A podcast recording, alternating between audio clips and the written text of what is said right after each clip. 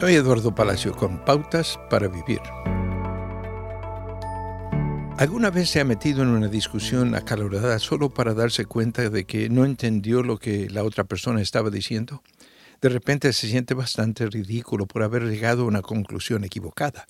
Es posible que incluso haya pasado años creyendo alguna idea o creencia egoísta y tonta.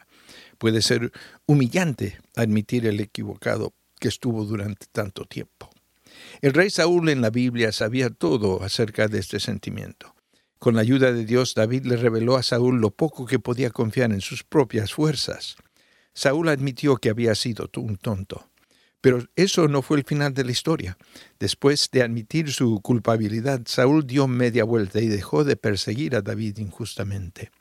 Ofrecer disculpas por nuestras tonterías es el primer paso, pero el arrepentimiento significa que cambiamos de dirección.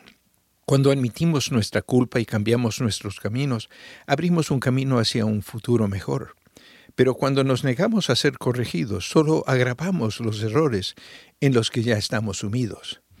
Dios concede perdón y compasión a quienes lo piden. Él dice, entonces yo lo sanaré de su falta de fe. Mi amor no tendrá límites porque mi enojo habrá desaparecido para siempre. Las relaciones sanas con las personas y con Dios requieren humildad y arrepentimiento para que podamos ser restaurados. El único necio que es aquel que se niega a pedir perdón. Acaba de escuchar a Eduardo Palacio con Pautas para Vivir, un ministerio de Guidelines International. Permita que esta estación de radio sepa cómo el programa le ha ayudado.